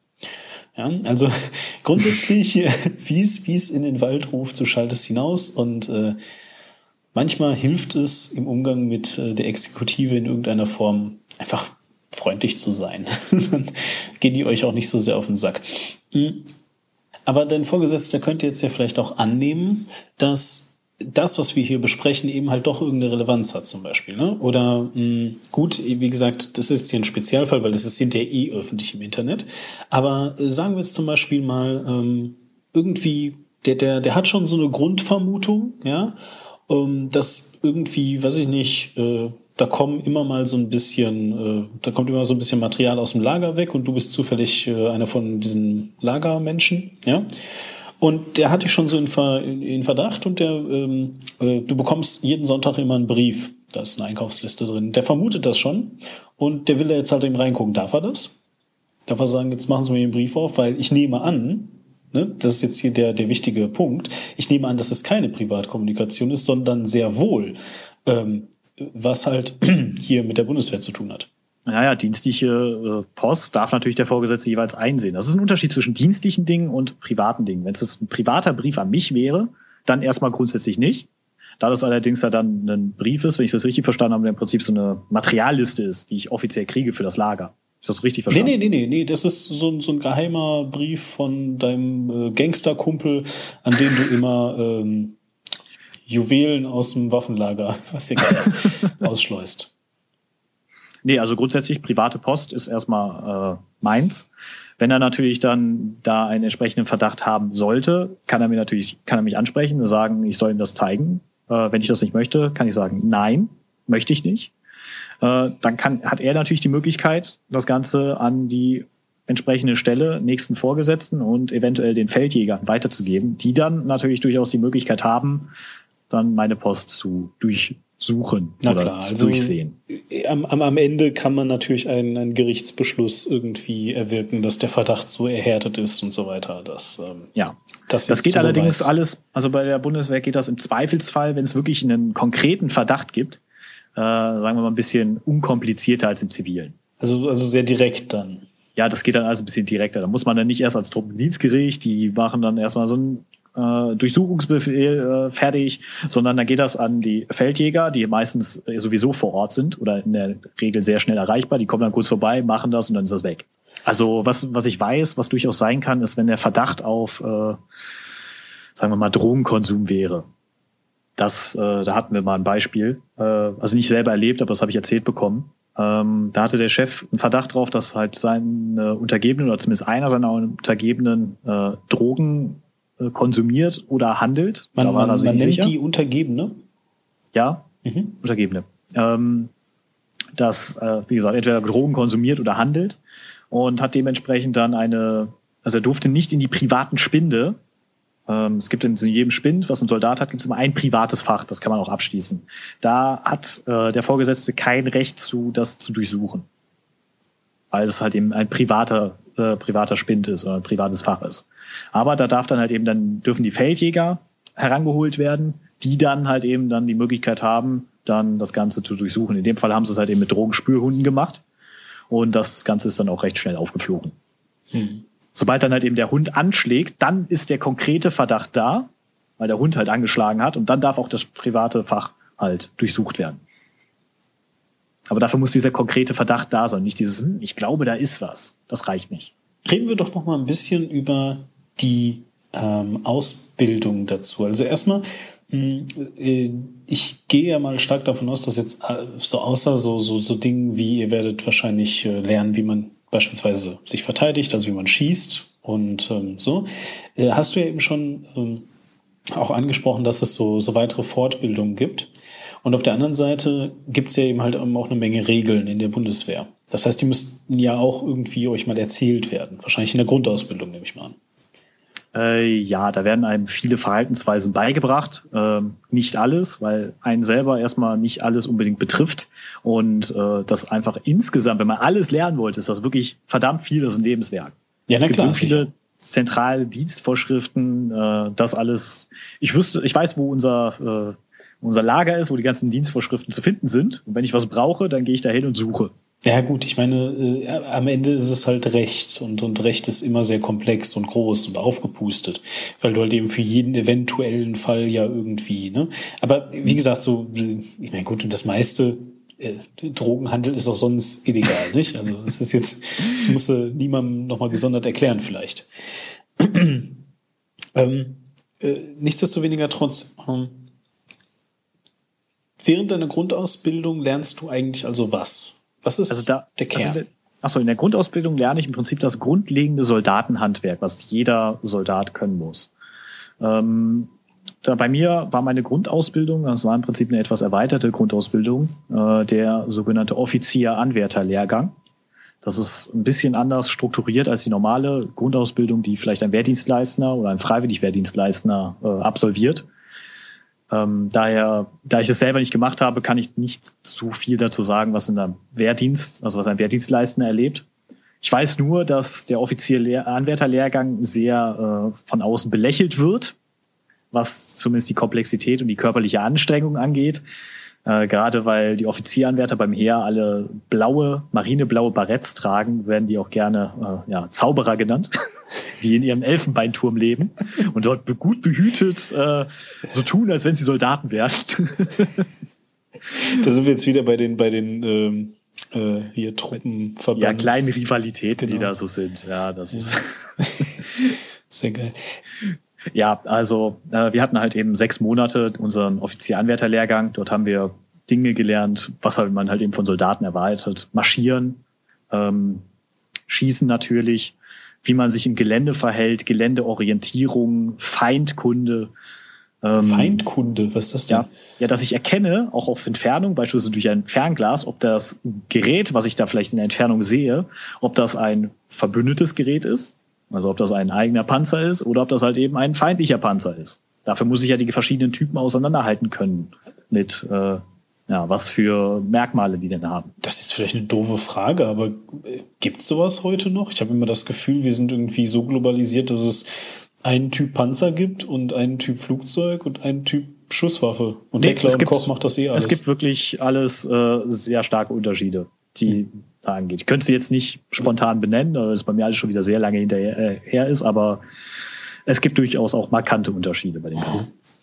Ähm, aber das ist vielleicht auch mal eine ganz interessante Sache, weil du es nämlich gerade sagtest, dass ja dann die Offiziere wieder so ein bisschen belächelt werden und so. Ich meine, in deinem Fall war die Sache jetzt klar. Du hast dich für eine Offizierslaufbahn direkt beworben und demnach war halt eben schon, schon klar, wo das hinführen wird. Ähm, äh, Nee, war es nämlich, war es eigentlich nicht, weil ich meine, du bist halt ein Offizier, aber ein Offizier für welches Teilstück der Bundeswehr eigentlich? Also ich meine, kannst du jetzt ähm, Leutnant für hm, äh, Panzergrenadiere sein und auch Leutnant für die Luftwaffe? Nein. Nein. Ähm, beim Heer, ich mich auch äh, für die Teilstreitkraft, für die ich mich beworben habe, weil ich das gerne machen wollte, ähm, da sucht man sich im Prinzip bei der Bewerbung äh, eine Truppengattung aus. Da kann man dann drei Truppengattungen als äh, Wunsch angeben. die nach Möglichkeit auch versucht werden zu berücksichtigt, äh, berücksichtigt zu werden. Wenn dort dann natürlich keine entsprechenden Dienstposten mehr frei sind, dann wird einem meistens ein Gegenvorschlag unterbreitet, den man dann annehmen kann oder nicht. Da nimmt aber keiner Panzergrenadier, oder? Doch, mehr als genug. Ernsthaft? Ja, klar. Ich nicht, aber andere.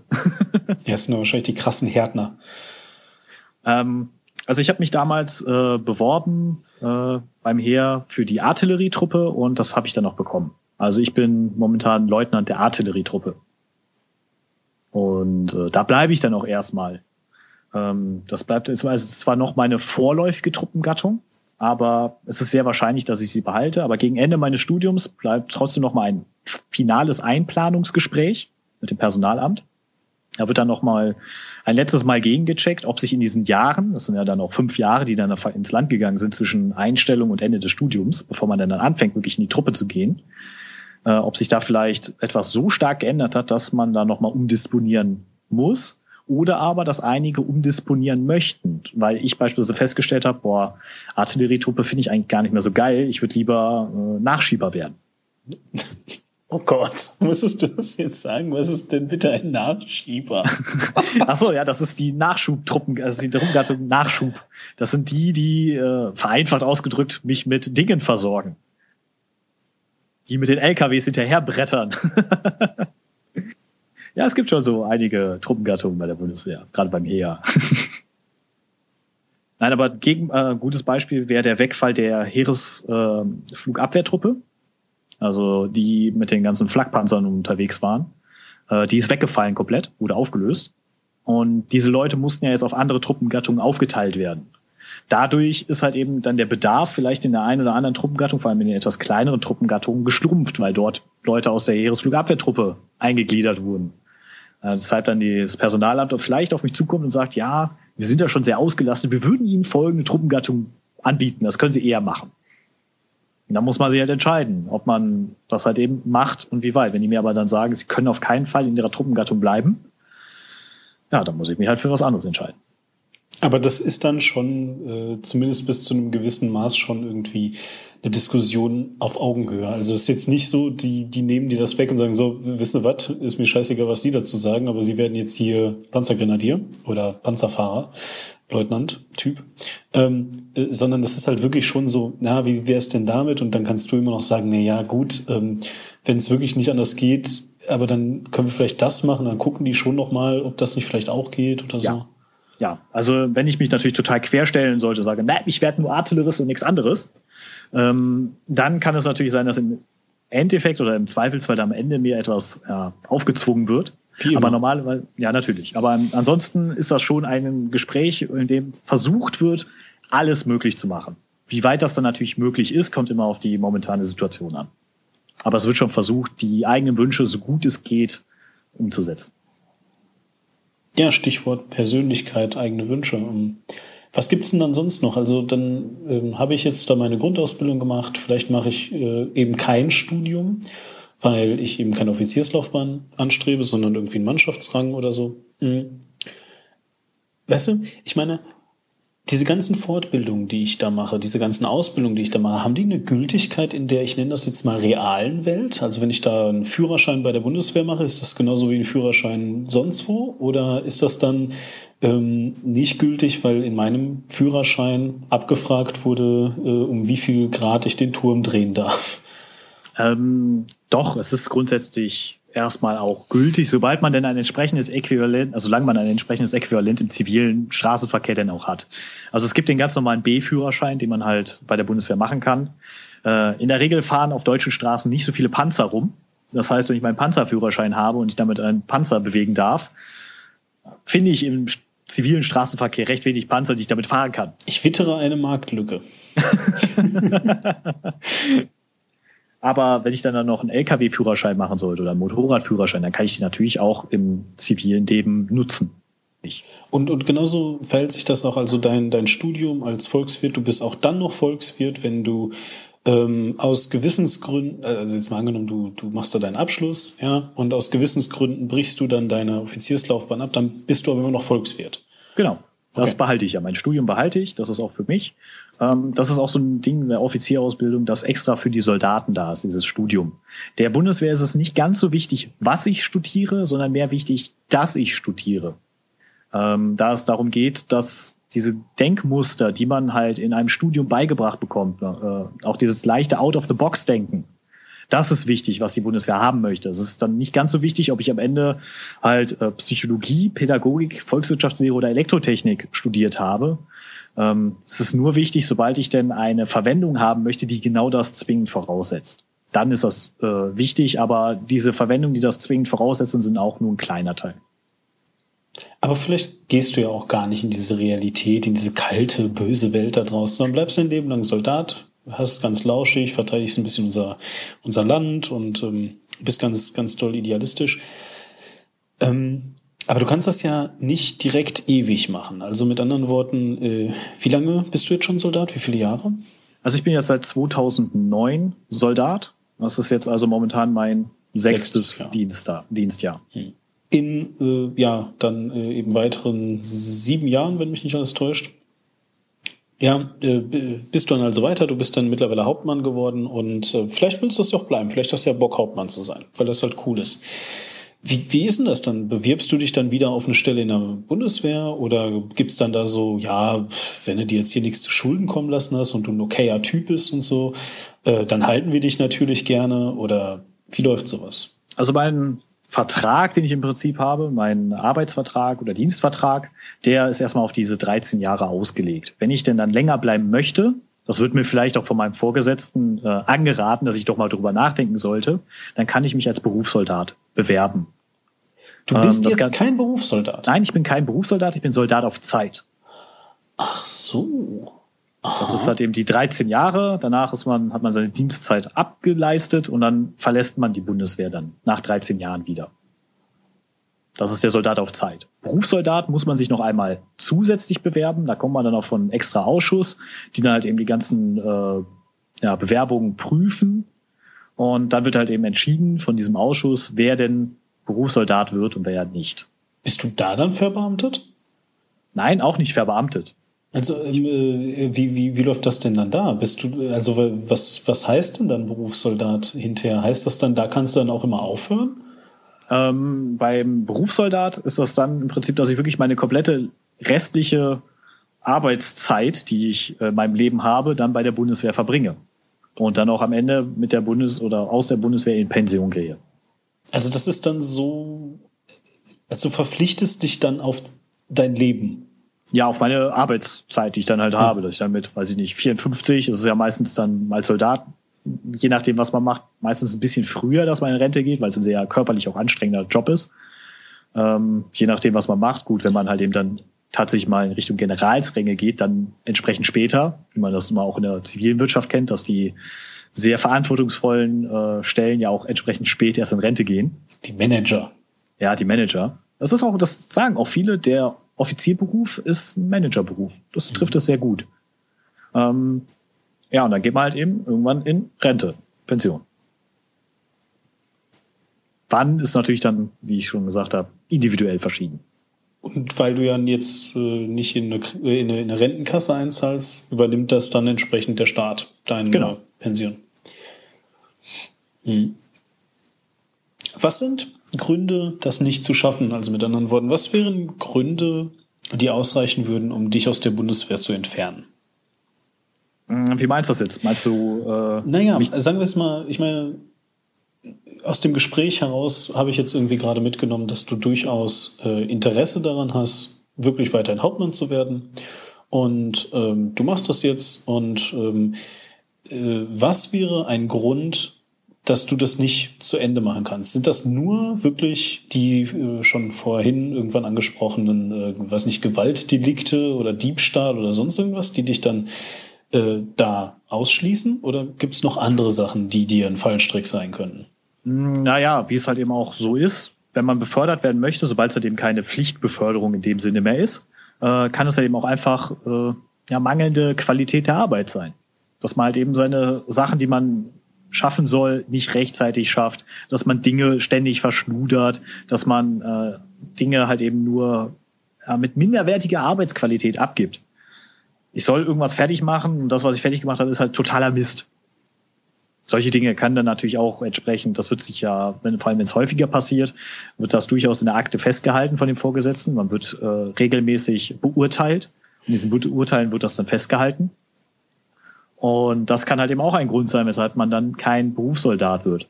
Auch ein Grund äh, kann äh, körperliche Nichteignung sein, weil man, weiß ich nicht, sich schwerst verletzt hat. Oder weil du dick geworden bist. Ja, das auch. Klar, wenn ich mich körperlich gehen lasse, kann das auch irgendwann dazu führen, dass ich halt eben meine, die körperlichen Anforderungen, die ich jedes Jahr leisten muss, nicht mehr erbringe. Und äh, dann sagt die Bundeswehr auch irgendwann, ja, dann halt nicht. Es gibt jeden, jedes Jahr einen Test dafür, oder? Ja, es gibt gewisse Leistungen, die ich jedes Jahr erbringen muss. Das wären unter anderem das deutsche Sportabzeichen, ähm, den sogenannten BFT, den Basis-Fitness-Test, den man da bringen muss. Das sind dann drei Disziplinen, die man schaffen muss. Also Klimmhangzug, einen äh, 11 mal 10 Meter Pendellauf sowie einen 1000 Meter Lauf in gewissen Zeiten muss man das alles schaffen. Das ist der Basis-Fitness-Test. Ähm, die Schießleistung muss man jedes Jahr erbringen. Äh, ABC-Ausbildung, äh, Sanitätsausbildung. Man muss zwei Märsche jedes Jahr machen äh, in einer gewissen Zeit. Also bei mir wären das halt zwei 12 Kilometer Märsche mit 10 Kilo Gepäck in zwei Stunden jeweils. Ja, diese Leistung muss man halt erbringen, dass man halt als körperlich fit eingestuft wird. Mhm. Und aber das wären dann halt eben entsprechend die Dinge, die verhindern könnten, dass du äh, dein Ziel erreichst und eines Tages dann vielleicht Hauptmann wirst. Richtig. Mhm weil es durchaus auf jedem Dienstposten mehrere Bewerber gibt und dann nimmt man sich nur den Besten. Und wenn dann einer dabei ist, der halt, dass die Leute sind, sagen wir mal, exakt gleich, nur der eine schafft seine körperlichen Anforderungen nicht, der andere schon, na dann würde ich als äh, Entscheider auch den nehmen, der halt eben die körperlichen Anforderungen schafft. Jetzt hast du als Soldat, beziehungsweise ja doch als Soldat, nicht Berufssoldat, aber halt eben Soldat auf Zeit, ja eine wesentlich größere Verantwortung auch für deine Umgebung. Und ich rede jetzt da nicht irgendwie von diesem Verteidigungsfall und so weiter, sondern ich meine, naja, äh, vollkommen egal, äh, äh ja, dass diese Spinner, die dir irgendwie auf der Straße zurufen, natürlich ähm, nicht recht haben, damit dass du ein Mörder bist. Äh, aber trotzdem, ich meine, du hast ja allein schon die Verantwortung, du hast halt einen theoretischen Zugang zu Waffen, zu Kriegsgerät, zu äh, was auch immer, nicht? Und ähm, äh, du bist ein Mensch, der vollkommen egal, ob du da Lust drauf hast oder nicht, selbst wenn du nur einen Mannschaftsrang hast, Mannschaftsrang hast, eine Vorbildfunktion hat. Weil du halt ne, so, so, naja, der Progenoid, ja, äh, der, der, äh, des, des guten Deutschen bist in, ähm, diese, und, und ich meine das jetzt wirklich in einer absolut überhaupt nicht rechtsradikalen äh, Form. Es ist halt einfach so, du hast halt eine, eine Verantwortung, nicht nur dir gegenüber und, und vielleicht deiner Arbeitsqualität, sondern auch einer Bevölkerung gegenüber.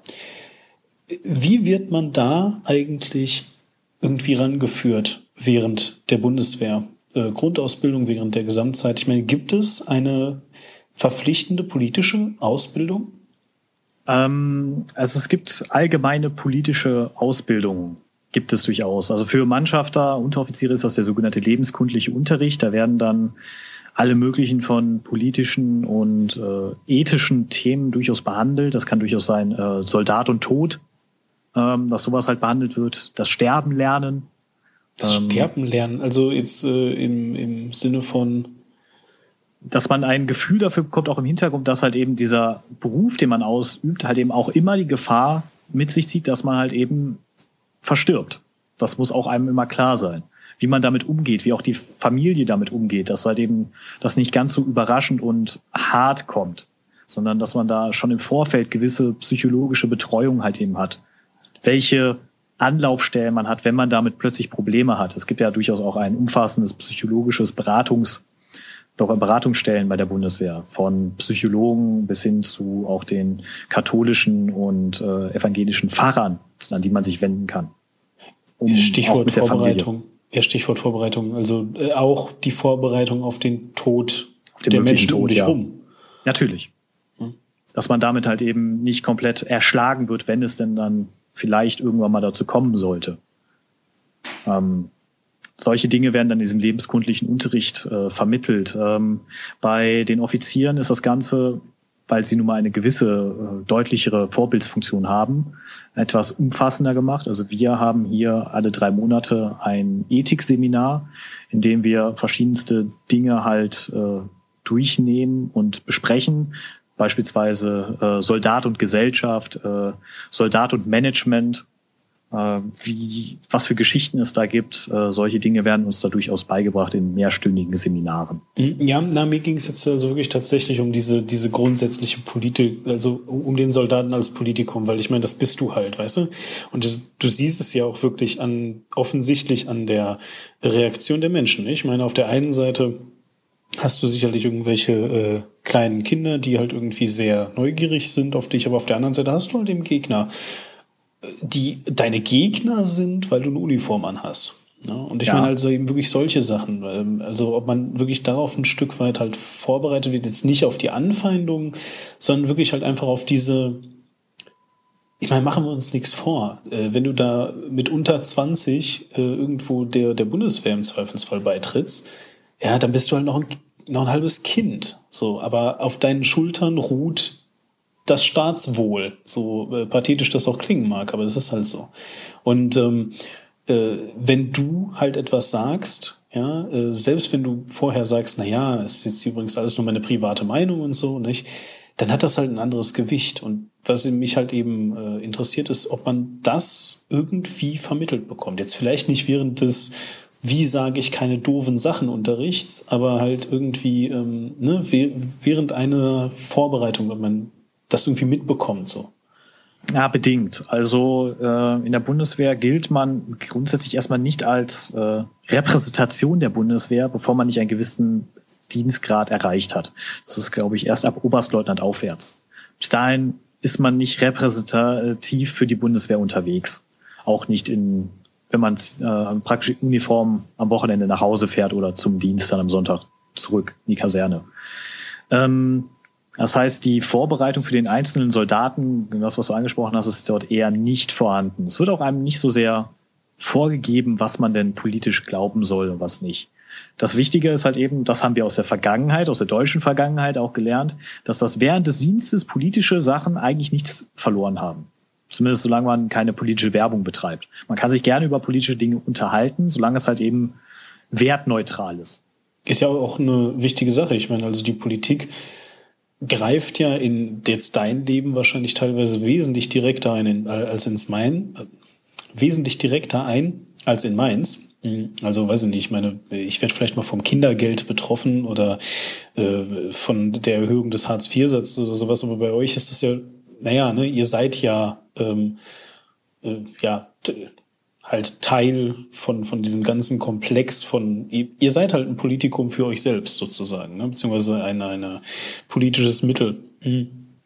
Wie ist denn das da so? Also ich meine, spürst du das? Spürst du mh, hm, Reaktionen, sage ich jetzt mal, wenn äh, die Verteidigungsministerin sich vor die Kameras stellt und Dinge sagt?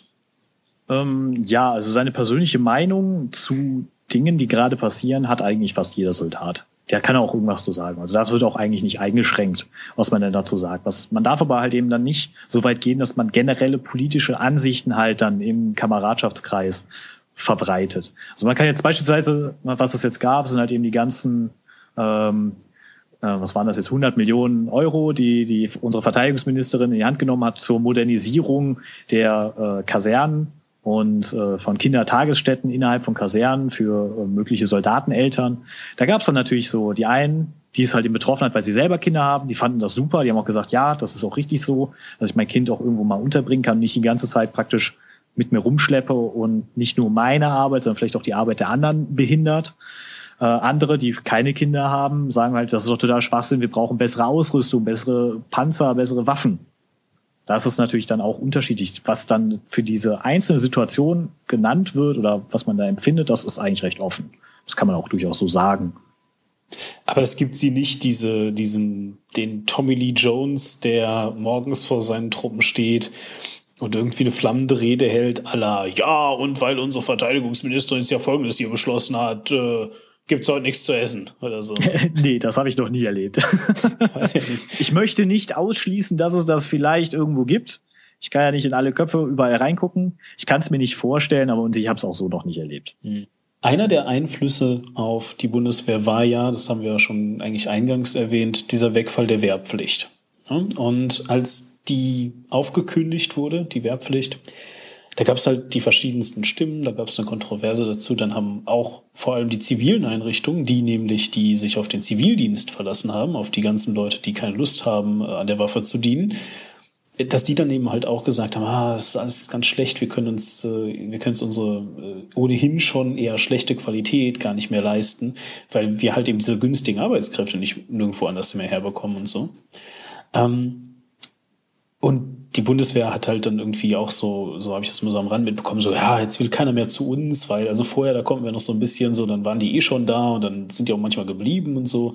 Aber ja, jetzt haben wir voll das Problem und so.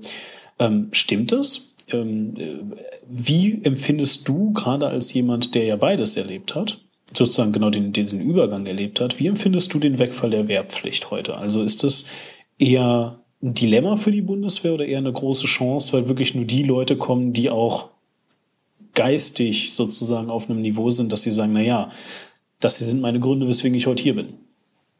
Also es ist teils, teils. Zu, an, äh, zu Anfang war es definitiv ein Dilemma, ähm, da nun mal der Wegfall der Wehrpflicht auch äh, sich entsprechend in den Rekrut Rekrutierungszahlen von länger bleibenden Soldaten massiv ausgeschlagen hat. Also sie sind massiv nach unten gefallen weil es tatsächlich so ist, dass Leute nun mal ihren Wehrdienst ableisten, den sie leisten müssen und dann erst feststellen, weil die Bundeswehr ja in sich auch so ein, sagen wir mal, was da drin passiert, hat ja kaum einer wirklich eine Ahnung. Äh, man hört da vielleicht so Dinge, ist vielleicht durch äh, Hollywood-Filme und so beeinflusst, aber was da wirklich drin passiert, wissen nur recht wenige, nämlich die, die selber direkten Kontakt zu Soldaten haben oder hatten. Ähm, da, da ist man erstmal vorsichtig. Die Wehrpflicht hat einen praktisch da erstmal reingezwungen muss man ja fast schon zu sagen. Das ist ja nun mal ein Zwang, die Wehrpflicht. Und dann hat man sich das Ganze mal angeguckt und dann hat der eine oder andere gesagt, oder gar nicht mal so wenige haben gesagt, ja, eigentlich ist das auch gar nicht mal so schlecht, hier möchte ich auch länger bleiben. Und gerade aus den Wehrpflichtigen gab es durchaus hohe Rekrutierungszahlen. Ich glaube, fast 60 Prozent waren das der länger Dienenden, die aus den Wehrdienstleistenden heraus rekrutiert wurden. Weil die gesagt haben, ja, finde ich gut, ich möchte hier bleiben das war natürlich dann mit dem Wegfall der Wehrpflicht erstmal ein Riesendilemma, weil dieser Pool an äh, Rekruten einfach weggefallen ist und dementsprechend äh, auch erstmal bedrohlich aussah, wie man denn die Menge an Soldaten, die man denn braucht, um den Dienstbetrieb aufrechtzuerhalten, weiter ja, haben, ranschaffen soll. Daraus gab sich in der Zwischenzeit die sogenannte Attraktivitätsoffensive der Bundeswehr, da die Bundeswehr jetzt nun mal auch in direkter Konkurrenz mit der zivilen Marktwirtschaft stand. Sie nicht mehr diesen äh, Vorteil hatte, dass sie einfach Werbedienst, äh, Wehrpflichtige hatte ähm, und dementsprechend auch attraktiver werden musste. In der Zwischenzeit sind unsere Rekrutierungszahlen, ich glaube im letzten Quartal waren es 11.000 neue Rekruten. Ist immer noch deutlich weniger als äh, vor dem Wegfall der Wehrpflicht, aber äh, so hohe Rekrutierungszahlen gab es bisher nicht. Also es ist momentan im aufsteigenden Trend, was die Rekrutierungszahlen angeht.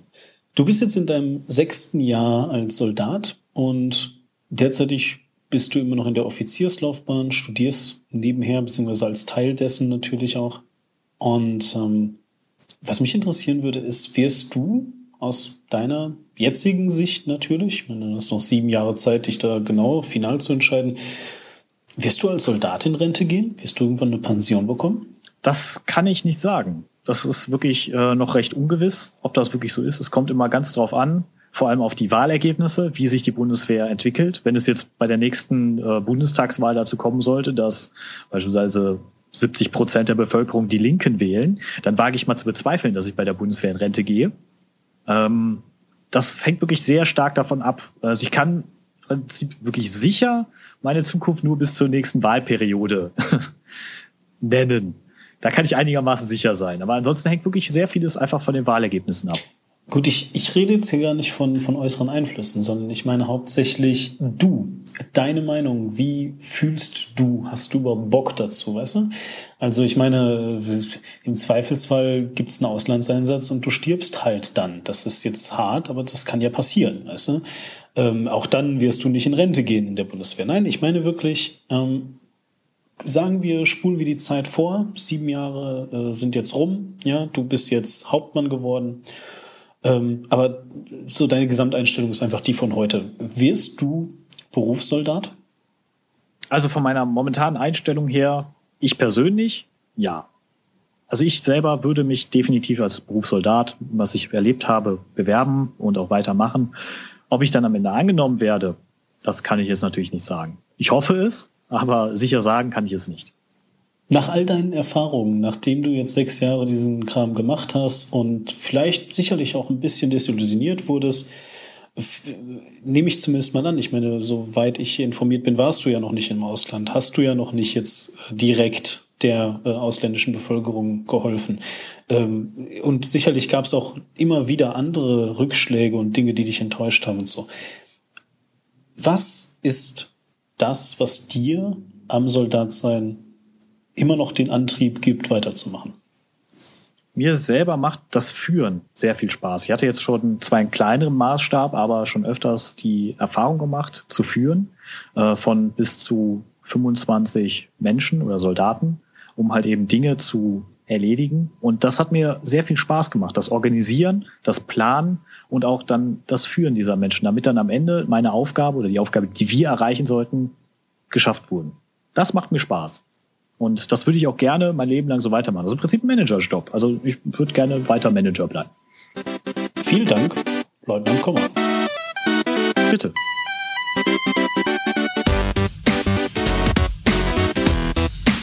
Für Feedback, Kritik, Anregungen oder Infos zu neuen Folgen schaut doch mal rein bei @demon oder @warklar auf Twitter oder schreibt mir einfach an info klarde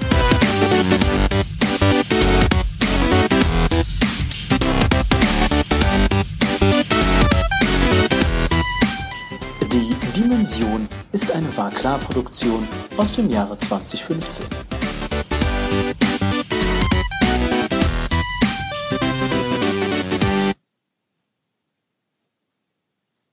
Wie siehst du die Zukunft der Bundes...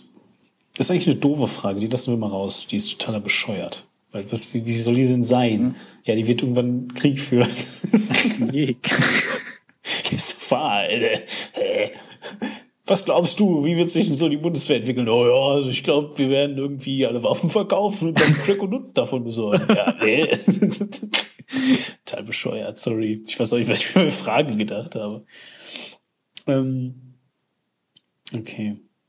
Hm.